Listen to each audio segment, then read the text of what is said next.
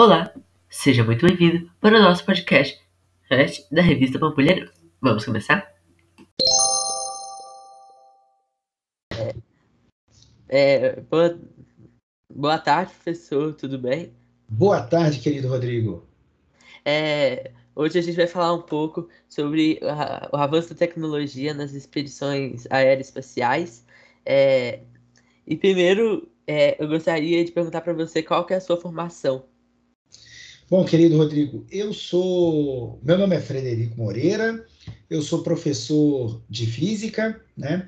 Eu sou formado em física pela Universidade, é, Uf, pela Universidade Federal de Minas Gerais, UFMG, é, licenciatura em física.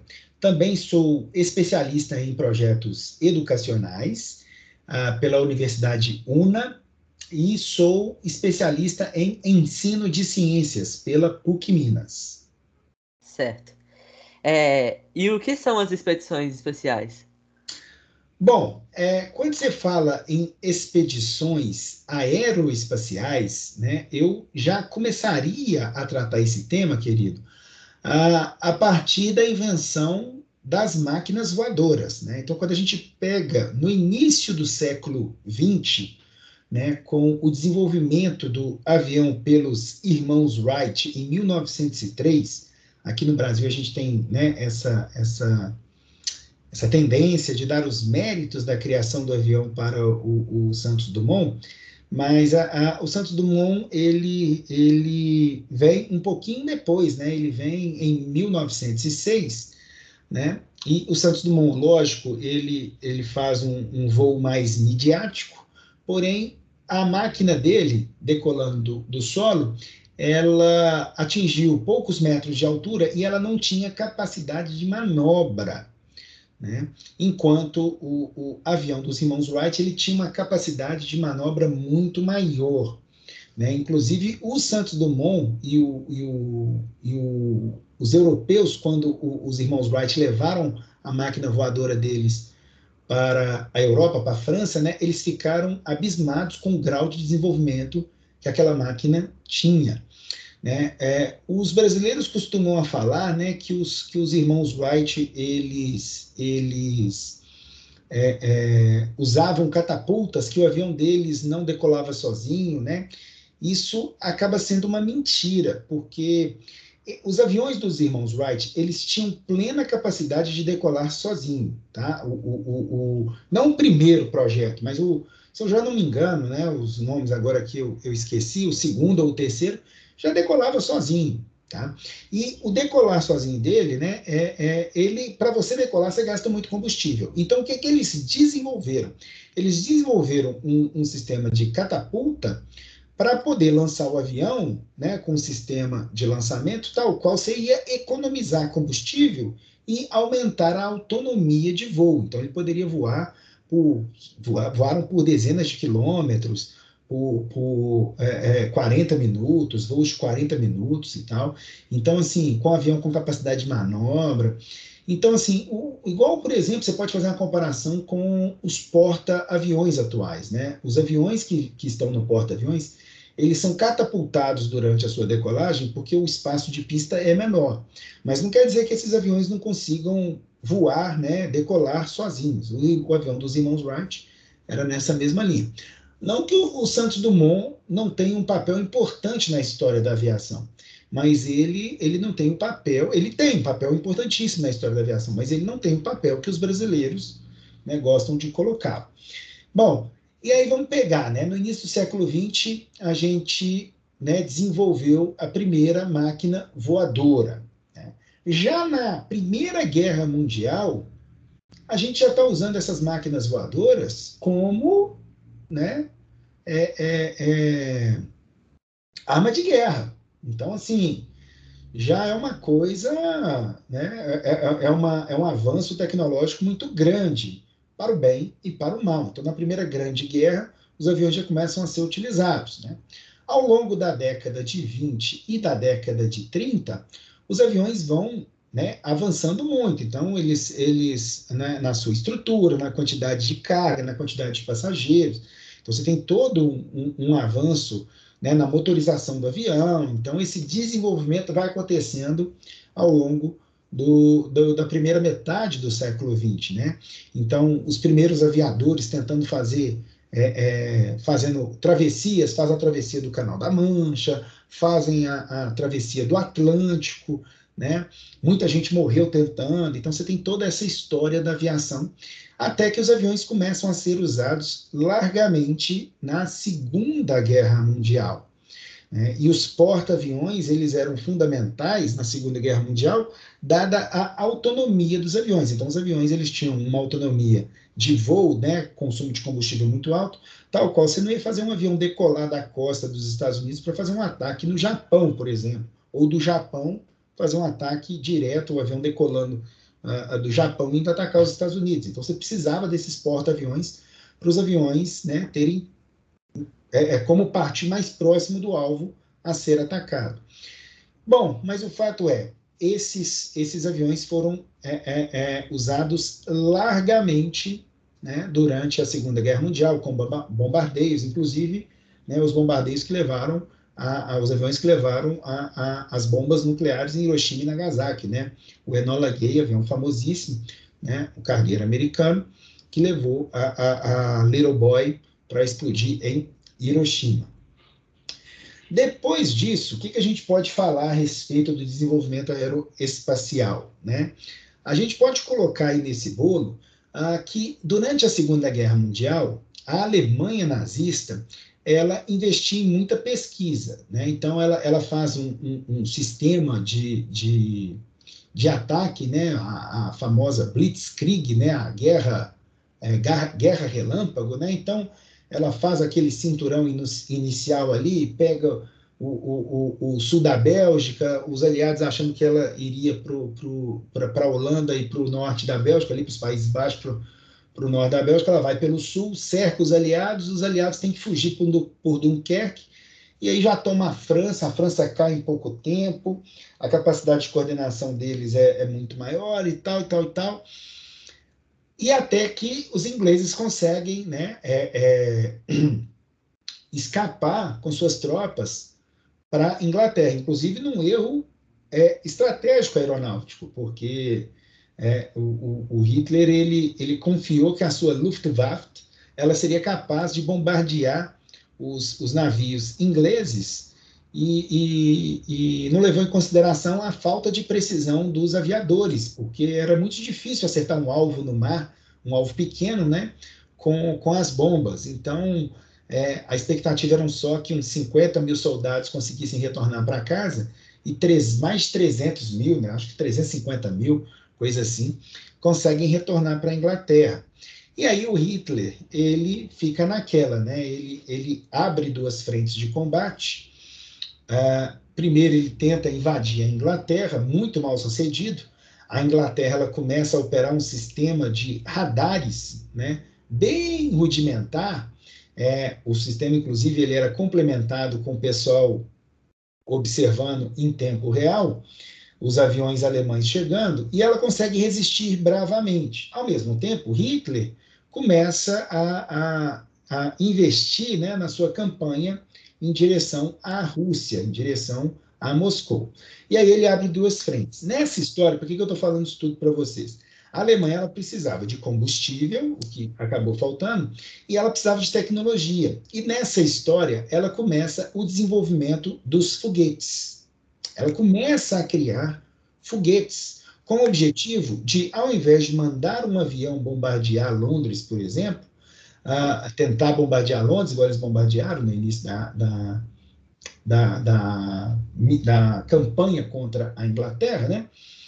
você mandaria um foguete com bombas diretamente. Então, a partir de território alemão, você lançaria esses foguetes.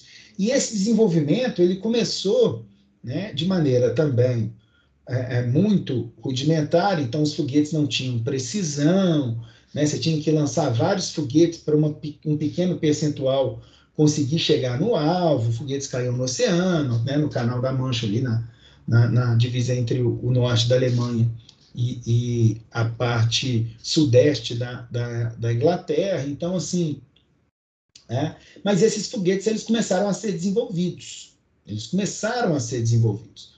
Quando a gente já dá um, um avanço para o final da guerra, né, os aliados, na hora que eles já, né, já passa o dia da Normandia, lá o dia D, já, já começa a expulsar os alemães para sair da França, depois já começa a entrar em território alemão, os aliados já tinham noção desse desenvolvimento tecnológico é, da, da Alemanha nazista, principalmente por causa desses foguetes, o, o, o foguete V2 sendo o principal objeto aí de desejo tecnológico.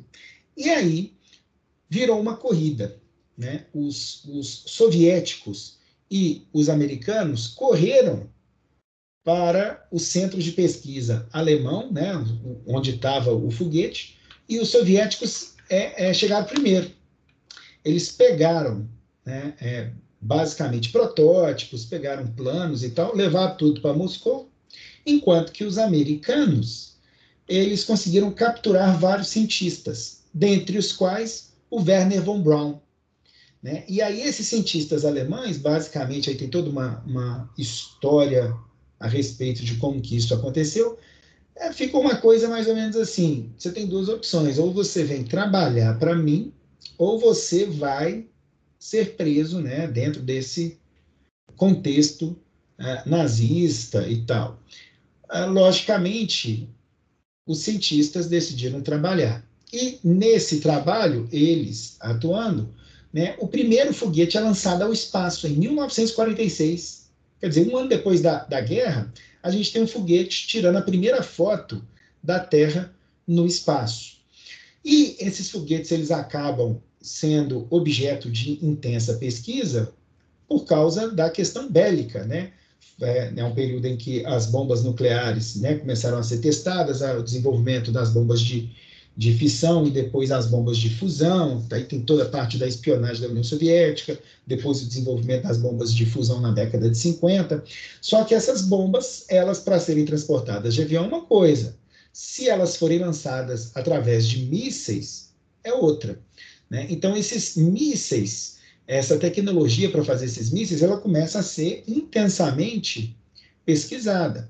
Só que essa mesma tecnologia, né, que pode ser utilizada de maneira bélica, ela acaba é, é, servindo também para exploração espacial. Em 1957, a NASA ela surge como uma agência civil, então esse desenvolvimento espacial ele sai do, da, da, da, tutela militar americana, da tutela da aeronáutica, e passa a ser, a NASA passa a ser uma agência civil. E o objetivo dela, lógico, levar o homem ao espaço, é, principalmente como resposta a, ao satélite Sputnik, que a União Soviética havia lançado. Então, a União Soviética, de um lado, desenvolvendo foguetes, desenvolvendo tecnologia, e do outro, os Estados Unidos principalmente. A União Soviética, ela coloca o primeiro satélite em órbita em outubro de 57, que é o chamado satélite Sputnik, que é um, um, avanço tecnológico muito grande, mudou a nossa maneira de, de, de viver. Por quê? Porque um satélite em órbita, ele propiciou a comunicação global. Então, quando a gente tem a tecnologia de, de colocar um satélite em órbita, a partir daí você pode né, encurtar totalmente as distâncias e, e o tempo de comunicação para a humanidade. Então, assim, a partir daí que a gente pode assistir TV é, é, ao vivo de, de, das Olimpíadas de Tóquio, da final da Eurocopa, da transmissão da novela. Então, assim, é, por exemplo, você tinha uma novela da Rede Globo. É, a Rede Globo ela produzia novela. Antes dela ter satélites, ela é, a, o capítulo da novela, o que, que eles faziam? Eles colocavam o capítulo da novela num carro e esse carro ia descendo a estrada e entregando nas afiliadas da Rede Globo, e essas afiliadas faziam transmissões por antenas locais. Então, quer dizer, a distribuição da, da novela, dos capítulos da novela, acontecia através de transporte rodoviário. Muito parecido com o que a gente tem hoje no rádio, né? As nossas estações de rádio, elas são locais. A gente tem uma estação de rádio que basicamente a gente escuta aqui só em Belo Horizonte. Aí, com a internet, essa estação de rádio passou a transmitir globalmente. Então, muitas estações de rádio têm sua próprio, seu próprio canal na internet. Só que a internet ela só opera né, através de satélites e através de cabeamento. Né? A transmissão de TV é, tem, tem cabos também, o principal fluxo de internet hoje é através de cabos submarinos, não usa satélites. Mas essa tecnologia foi muito importante, colocar satélites em órbita permitiu a comunicação global, né, é, é, atuar de forma tão rápida. Então, assim, foi uma mudança drástica, que no momento as pessoas né, não entenderam, né, falaram assim, ó, tem, tem um, um satélitezinho orbitando, né, girando uma vez a, a, cada uma hora e meia ao redor da Terra. Para pessoal, para que, que isso serve e tal, ficou meio sem entender na época, ninguém entendendo direito. Hoje, né, nossa vida ela é muito dependente dos satélites.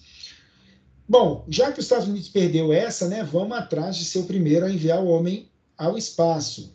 Perder de novo, né? Quem foi o primeiro homem a ir ao espaço foi o Yuri Gagarin, né? Poucos meses depois, o primeiro americano vai no projeto Mercury. Depois disso, o, o, presidente dos Estados Unidos, né, na época, o Kennedy, ele faz um famoso discurso em que ele promete, em 1961, se eu não me engano, em que ele promete que os Estados Unidos iria, ou é 60 ou é 61, até o final da década, Estados Unidos iria pousar na Lua. O Kennedy não viu, é, é, e ele lança o programa Apollo. O Kennedy não viu o homem pousando na Lua, né? Ele acabou sendo assassinado em 63, ali, acho que é 63 naquele assassinato, e, e depois ele, os Estados Unidos conseguem levar o primeiro homem na missão Apollo 11 até a Lua, né? Então, assim, quando fala Apolo 11, né, usando os foguetes Saturno, é, é, é, são, são missões, né, que basicamente é, é, é, algumas foram de testes e outras já tinham como objetivo tentar pousar na Lua, né? Então, algumas eram para testar foguete, para testar o, o, o, Saturno V, né, o foguete que levaria e tal. Outras não, falaram assim, agora vamos, agora vamos, e acabou não, dando para ir. Por exemplo, a Apolo 10 já estava no, no esquema de pousar, mas um, um, um micrometeorito acertou a, a, a, a, nave. Agora eu não me lembro se foi o módulo lunar ou, ou se foi o, o módulo de comando, mas eles decidiram só dar a volta ao redor da Terra e voltar, não pousar na, na, na, na Lua, né? E, e a Apollo 11 acabou sendo, então, né, é, é, em 1969, a primeira missão tripulada à Lua. Né? Ah, depois disso, né, o que, que acontece? A, a, a, humanidade retornou à Lua em mais é, é cinco missões, 12 pessoas, 12 astronautas pisaram na Lua, né, até Apolo 17. Apolo 13 deu, deu problema, então ela é a única que dá problema depois da Apolo, Apolo 11, né?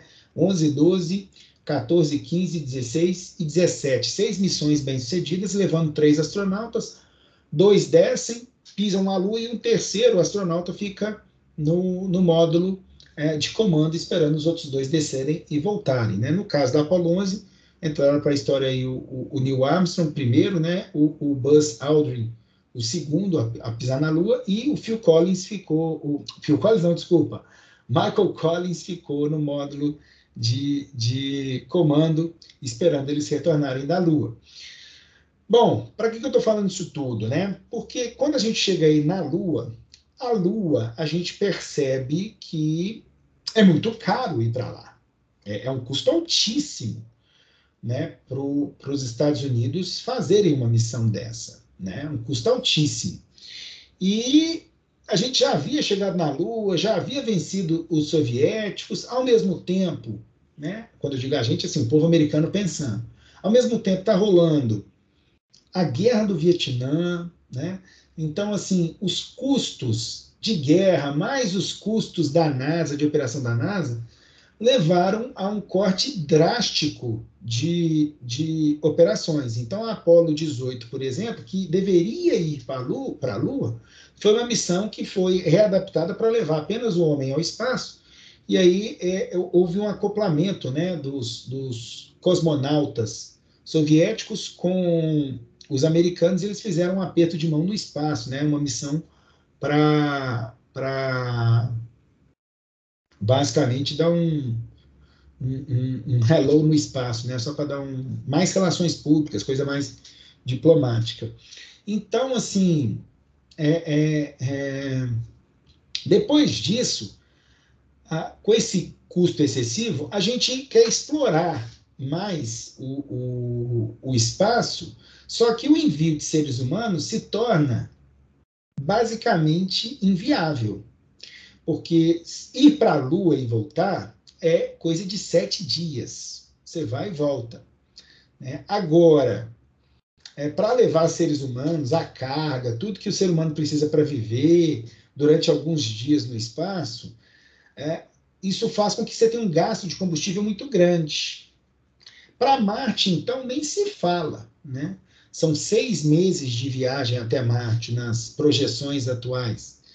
Né? Então, assim, é, fora também de encontrarmos ambientes inóspitos à vida humana. Então, ir para Vênus, por exemplo, se a gente for para Vênus, né, temperatura média de mais de 400 graus Celsius na superfície, 430, né, nem o chumbo, o chumbo ia derreter na superfície de Vênus. Então, investir em, em roupa, em equipamento que vai suportar isso, é muito caro, é, é, não vale a pena nesse atual estágio de tecnologia da humanidade. Então, o que, que fica mais barato de enviar?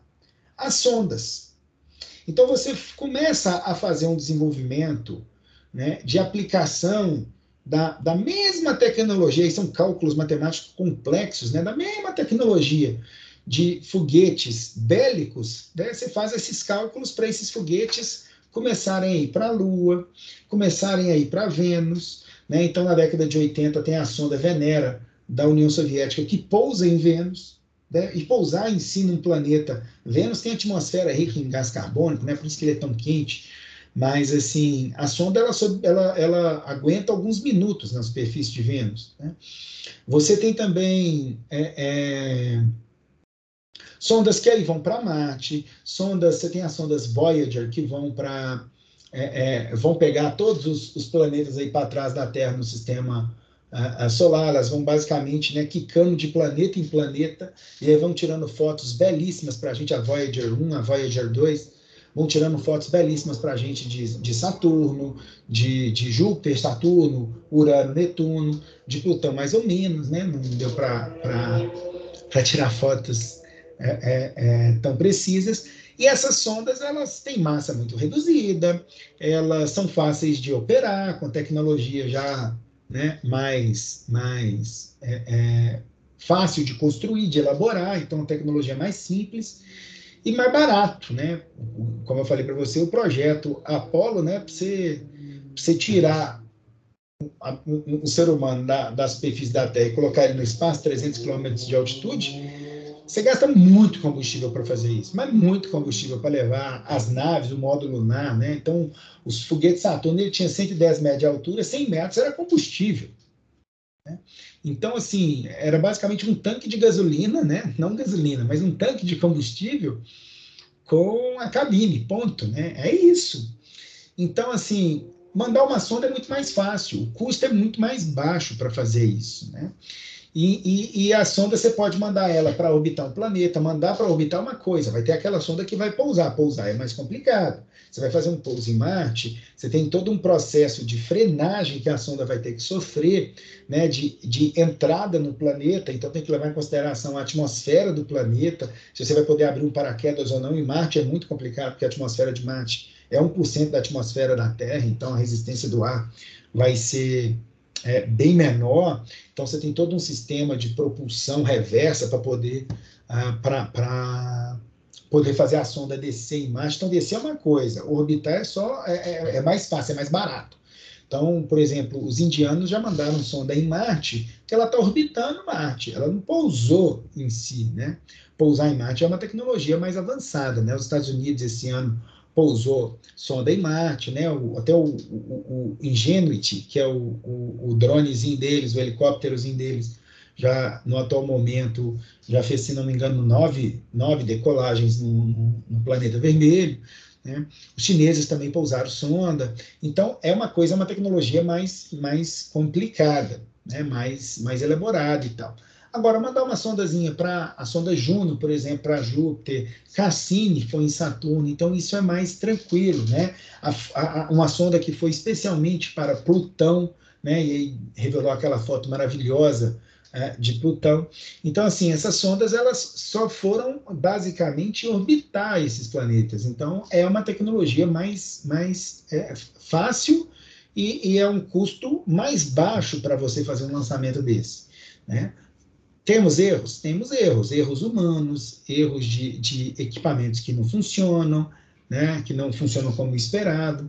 Então, assim, uma sonda explodir, né, é, tirando o custo financeiro, que é, que é alto, né, mas, assim, você não tem perdas de vidas, o, o, o, o você pode pegar aí na história o ônibus Challenger, ônibus espacial Challenger, os Estados Unidos, no, mesmo momento que eles encerram o programa Apollo, eles criam um programa, né, já estava já engatilhado o programa do ônibus espacial, com o objetivo de levar o homem, o homem ao espaço, a humanidade ao espaço, numa quantidade maior de vezes, gastando menos combustível com foguetes reaproveitáveis, porque o foguete Saturno, você perdia ele todo, né? ele era descartável, e as partes dele iam caindo no oceano, em cada estágio do foguete.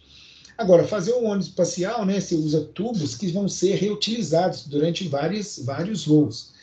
O foguete do ano espacial ele nunca cumpriu seu objetivo inicial da quantidade de voos que eles queriam fazer por ano, né? Eles estavam com a expectativa de fazer dezenas de voos por ano, mas reduziu bastante o custo de operação, né? Então é, é, a gente conseguiu ir ao espaço mais frequentemente. Agora, o que é ir ao espaço? É em órbitas com algumas centenas de quilômetros de altitude. Retornar à, Lua, por exemplo, que são 384 mil quilômetros, nunca mais retornamos desde 1972. Então, ir a algumas centenas de quilômetros de altura, a gente é, é, é vai, né? A Estação Internacional Espacial está coisa de 400 quilômetros de altitude, né? Também temos aí, na década de 90, colocado em operação o telescópio espacial Hubble, é, o telescópio espacial Hubble orbitando a Terra, mais ou menos também uns 400 quilômetros de altitude, com algumas missões da NASA, com o ônibus espacial, missões especiais para ir lá consertar, para ir lá melhorar ele, deram uma sobrevida enorme. Ah, você tem também os, os, soviéticos indo ao espaço, os chineses indo ao espaço, né? mas com tecnologia mais, mais é, é, digamos assim, mais atrasada em relação ao ônibus espacial, indo com foguetes mesmo, né? com aquele custo altíssimo. Né? Ah, depois do ônibus espacial, os Estados Unidos ele decide tomar uma, uma decisão em que a iniciativa privada ela apoiaria esse desenvolvimento espacial. Então, é, se eu, é, você é, é, criou, né, o governo americano cria é, é, projetos em parceria com empresas privadas para levar, por exemplo, para retornar com o homem ao espaço. Então, é, o programa da SpaceX com o governo americano, né, para levar ah, nos foguetes Dragon, né, ah, o homem até a Estação Internacional Espacial. Então, o foco da humanidade do espaço passa a ser criar essa Estação Internacional Espacial, ah, em conjunto com vários países para reduzir o custo, é, um, é uma obra de engenharia na casa de bilhões de dólares né, de investimento, levando astronautas eh, que vão ficar. É, você sempre vai ter um astronauta ali permanentemente, ela já está no final da vida dela, essa estação internacional, e o uso de sondas para ir mais longe, para reduzir a perda de vida humana, para reduzir custo, né? E, e, e até para chegar mais longe, para poder chegar mais longe, você tem que transportar pouca massa. Né? Então, aí nós temos agora com o projeto da, de sonda para ir para as luas, por exemplo, a lua Europa de, de Júpiter, para poder é, fazer medições nessa lua, para ver né, é, é, a questão dela ter água, né, ela tem água no estado líquido, ela tem um oceano com aproximadamente 170 quilômetros de profundidade de água no estado líquido, mais uma camada de gelo por cima, né, ela é uma lua que tem um diâmetro de uns 2 mil e poucos quilômetros, então é uma lua de muito interesse nosso, né, então, assim, nós já, nós já estamos meio que engatilhados. Ó, nós vamos, pra, vamos voltar para a Lua, depois nós vamos ir para Marte, e depois nós vamos de Marte para a Lua, Europa. Só que, assim, para você ir para a Lua, uma semana. Né? No, isso com a tecnologia da década de 60. Para você ir para Marte, expectativa é seis meses. Agora, Marte, Marte né, ele está uh, mais ou menos 1,5 vezes mais longe do Sol do que a Terra está. Agora, quando a gente fala de Júpiter, Júpiter está cinco vezes mais longe do Sol do que a Terra está. E para Júpiter já é um salto gigante. E para a Lua Encélado de, de, de Saturno já é um salto. Essa Lua também é igual à Lua Europa, ela tem água no, no oceano e, e, uma camada de gelo por cima, né? É, é uma Lua que está a 10 unidades astronômicas. Quer dizer, ele está numa distância 10 vezes maior do Sol do que a Terra, tá? Então, ir para essas luas com seres humanos é algo muito complicado. O que, que a gente está fazendo? É muito mais fácil ir com essas sondas. Né? E uma vez que a gente aprendeu né, as equações da física para fazer o lançamento oblíquo, para fazer é, é, esses cálculos levando em consideração a resistência do ar e tal, para o lançamento de foguetes, é, é só readaptar os cálculos. Então, assim, se você consegue ter, se você tem tecnologia para colocar um satélite em órbita, para mandar uma sonda para a Lua e tal, é, você tem tecnologia para mandar para qualquer lugar, né, no sistema solar ou fora dele. Agora, é, é, o, que brinca, o que muda aí é a escala, os parâmetros e tal, mas assim, é, é, é, pode dar errado? Pode dar errado, né? Já teve sonda americana que bateu em Marte porque os, os, os operadores colocaram as medições em, no sistema imperial em milhas, né? E, e, e o sistema estava projetado para usar o sistema métrico em quilômetros. Então, como colocaram os parâmetros errados, o computador leu errado iniciou o processo de descida mais tarde do que deveria e as sondas se espatifaram na superfície de Marte por um erro humano. Milhões de dólares foram perdidos com essas sondas. Isso lá no início do, do século XXI.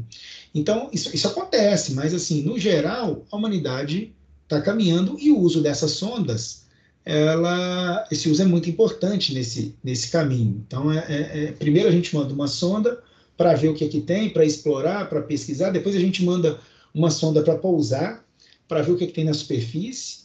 Depois a gente tenta ir lá. Né? É o que a gente fez com a Lua, é o que a gente fez com, com Marte, principalmente, e provavelmente o que a gente vai fazer com a Lua Europa, com a Lua uh, uh, Encélado, né? E depois, quem sabe, desenvolvendo mais tecnologia, a gente pode ir para Mercúrio, mais próximo do Sol, a gente pode ir para Vênus também, né? Quem sabe esses são os futuros da exploração aeroespacial. Beleza, querido? Beleza, professor. Agora, uma próxima pergunta é como a tecnologia tem afetado diretamente, né, é, essas expedições? Pois é, então assim, é, é, primeiro de tudo, né? Imagina você crescendo, você nasceu lá na virada do século XIX para o século XX. Né? Na sua infância, você vê, com 10 anos, na sua adolescência, você vê a Primeira Guerra Mundial, você vê a invenção do, do avião, né? E, e, e, e, aí você pode pensar ou no Santos Dumont ou nos irmãos Wright, né? Naquelas máquinas voadoras feitas de pedaços de pau e pano, né? Com um motorzinho ali de geladeira operando, aquela coisa voando, né? Com baixíssimas velocidades. E aí você dá um salto de 60 anos, quer dizer, quando você era criança, você viu essas primeiras máquinas voadoras. Quando você está na sua terceira idade, na casa dos seus 70 anos, né, lá em 1969, você vê o homem pousando na Lua. Então, assim, é, é, uma, é uma diferença de tecnologia absurda, né? Absurda. E aí, quando você pensa que os computadores que levaram o homem a, a, ao espaço, à Lua. Esses computadores têm uma capacidade de processamento de dados muito mais fraca do que o seu celular, por exemplo, que você usa hoje. Então você começa a pensar, né, é, do tipo, o que, que a gente seria capaz de fazer com esses processadores? Quais os cálculos que a gente poderia fazer com esses processadores? Então, assim, o desenvolvimento da computação ela ajuda demais no cálculo matemático envolvendo esses, esses é, é, voos e esses parâmetros para tanto para sondas quanto para ônibus e foguetes. Né? Então, a computação ela tem um papel fundamental no desenvolvimento da tecnologia aeroespacial. A, a parte também da pesquisa de materiais, a gente tem que sempre falar isso, né? Os materiais que a gente utiliza, a, a, pesquisa em cima de compostos que vão a, aguentar variações de temperatura, por exemplo, na Lua, você tem variações de temperatura muito bruscas, né? Quando a Lua está iluminada pelo Sol e quando ela está no, no, na parte, na sua parte escura, né? Porque ela não tem atmosfera, então a variação de temperatura ao longo do dia dela, né, ao longo de uma rotação dela, a rotação da Lua na casa dos 29 dias, ela é muito grande a amplitude térmica diária. Então, é, você tem que ter uma tecnologia muito avançada de pesquisa de materiais para aguentar é, essa variação térmica que o material aguenta, é, é, a questão da massa do material, as propriedades do material, você tem uma pesquisa muito grande. Não é à toa né, que muita tecnologia que a gente usa hoje, ela vem com a pesquisa, a pesquisa aeroespacial, né? Então, desde o Teflon até fralda descartável, né? A fralda descartável no espaço, para você fazer uma caminhada espacial, os astronautas usam fralda. Então, a fralda foi desenvolvida inicialmente com esse, a fralda descartável, né? Foi introduzida inicialmente com esse, com esse objetivo. Né? Então, pesquisa de materiais, pesquisa na computação. É, é, o desenvolvimento, por exemplo, de captação de luz. Então, quando você pensa aí nas, nas câmeras fotográficas, né, nos, nos aparelhos que vão captar luz, você vê todo o desenvolvimento da fotografia desde o século XIX até o, o, o século XXI, né, através da, se você pensar desde a, do momento em que o homem foi à Lua até hoje, você tem o desenvolvimento da, da fotografia digital.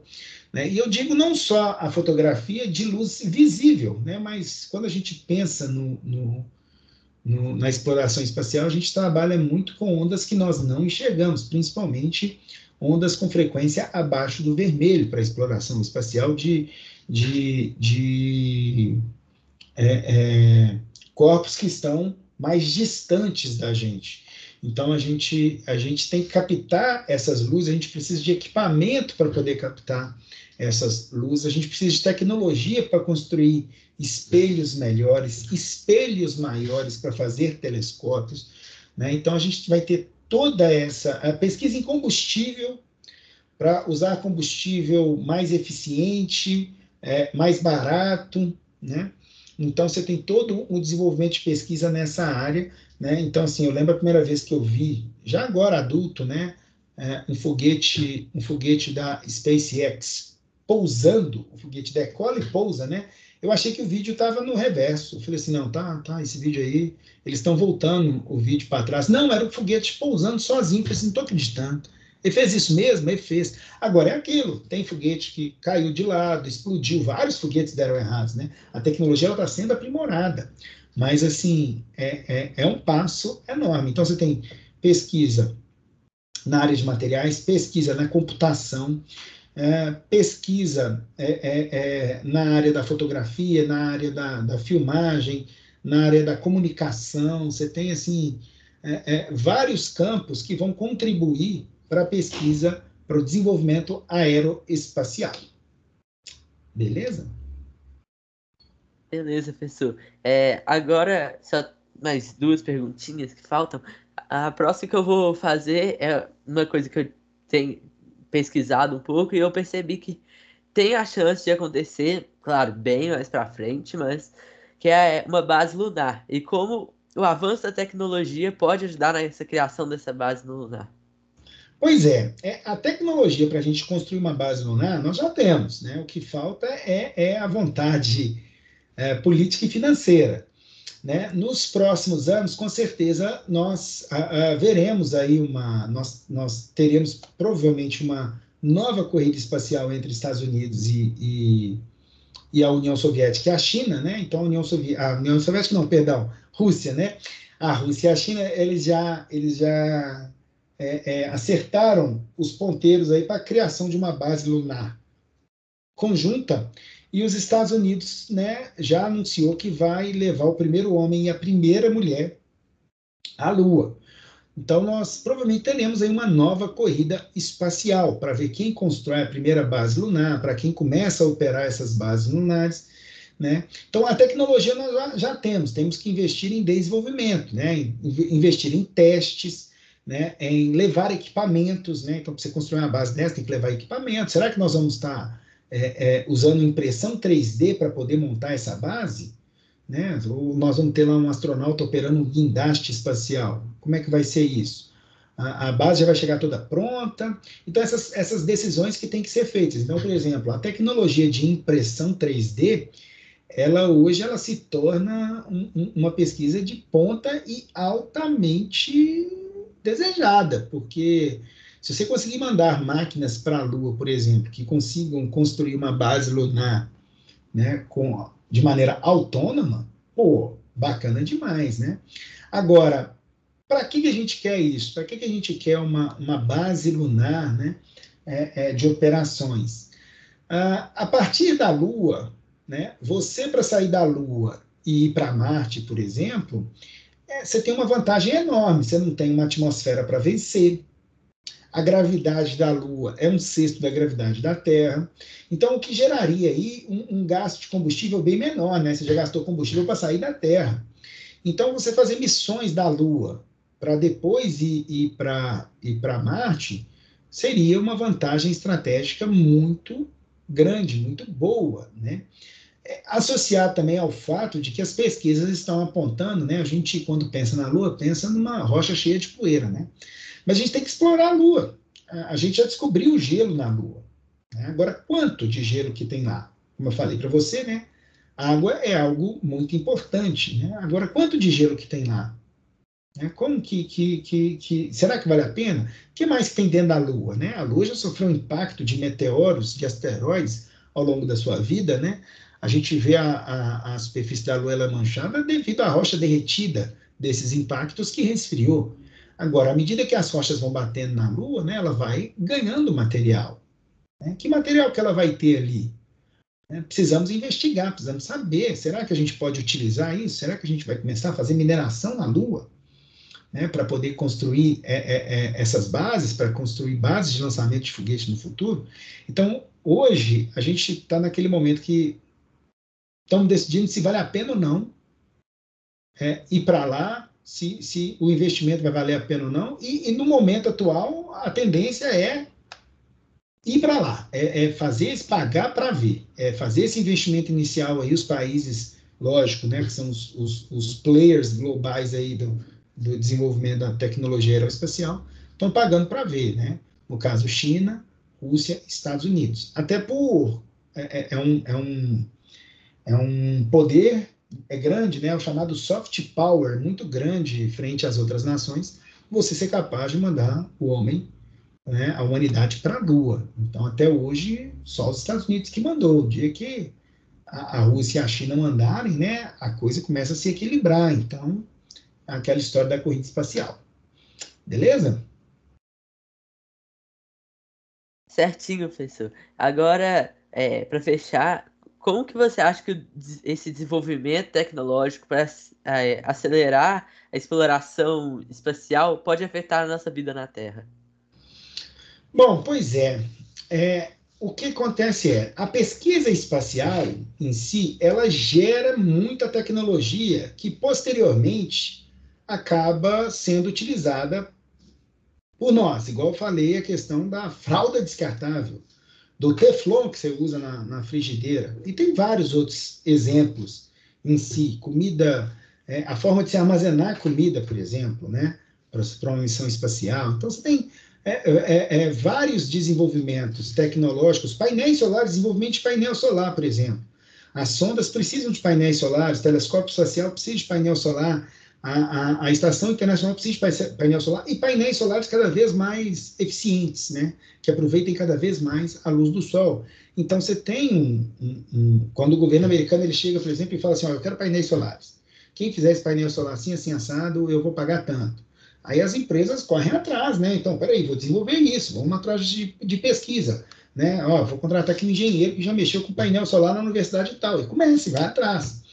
Né? Só que esse mesmo painel, painel que, que vai ser bom lá no, no, numa sonda dessa, numa estação internacional espacial, esse painel pode ser usado aqui para a gente né, produzir eletricidade a partir da luz solar. Então, você tem várias tecnologias no processo espacial que podem ser utilizadas no dia a dia. Durante o desenvolvimento de um programa espacial, então a gente tem isso. Agora, tem também a questão né, do quanto que esse processo de exploração espacial vai levar a, a população humana a, a começar a compreender Marte como sendo um possível local, por exemplo, para a vida humana no futuro.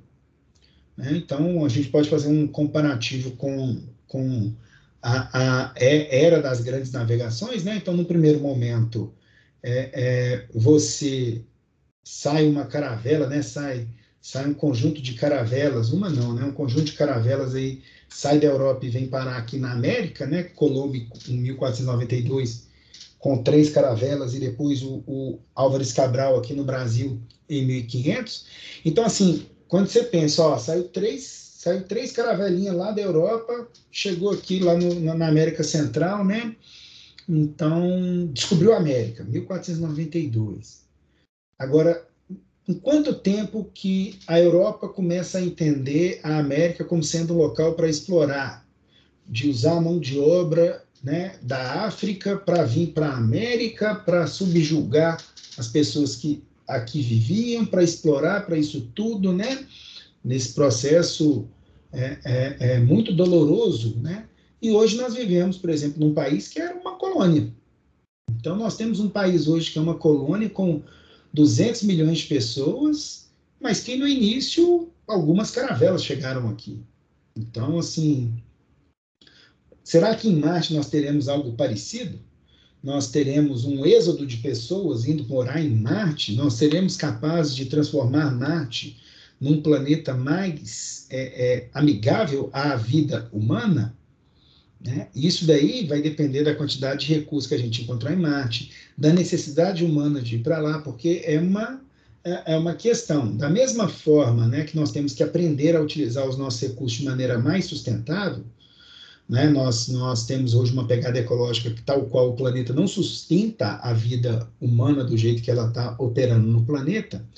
É, dito isso aí, nós estamos né, é, basicamente é, ultrapassando os chamados limites planetários, né? nós já ultrapassamos três limites de nove. Então, assim, qual que seria a solução para isso? Em parte, seria é, é, desenvolvermos um sistema para racionalizarmos o uso dos nossos recursos e da nossa energia, mas em outra parte também seria buscar novos recursos e novos e novas fontes de energia. Então a exploração espacial ela pode nos auxiliar a buscar novas fontes de, de energia e, e novos recursos. Além do fato de que, né, é, não para agora, né, quando a gente pensa no quesito milhões de anos, quando a gente pensa no quesito bilhões de anos, a vida no planeta Terra ela está fadada a acabar. Eventualmente, se a nossa espécie ou o, o, as espécies que virão no futuro, né, da, a, a, vida que continuar aqui no planeta Terra, se ela quiser continuar a existir, ela vai ter que sair do planeta Terra. Né? Eventualmente vai ter, mas isso é um papo para milhões, bilhões de anos. Então, é, nós somos a primeira espécie, né? Que, olha que bacana, nós somos a primeira espécie, a primeira forma de vida do planeta que foi capaz de sair do planeta. Fomos para o nosso satélite natural, 300 mil quilômetros daqui. Agora, né? Temos que ir para Marte, temos que ir para pra, as luas de Júpiter, para as luas de, de Saturno, para é, Vênus, talvez, Mercúrio, temos que explorar. Né? Então, é uma necessidade, tanto a longo prazo, quanto a médio prazo, quanto a curto prazo também. Beleza? Certinho, professor. Muito obrigado por ter participado.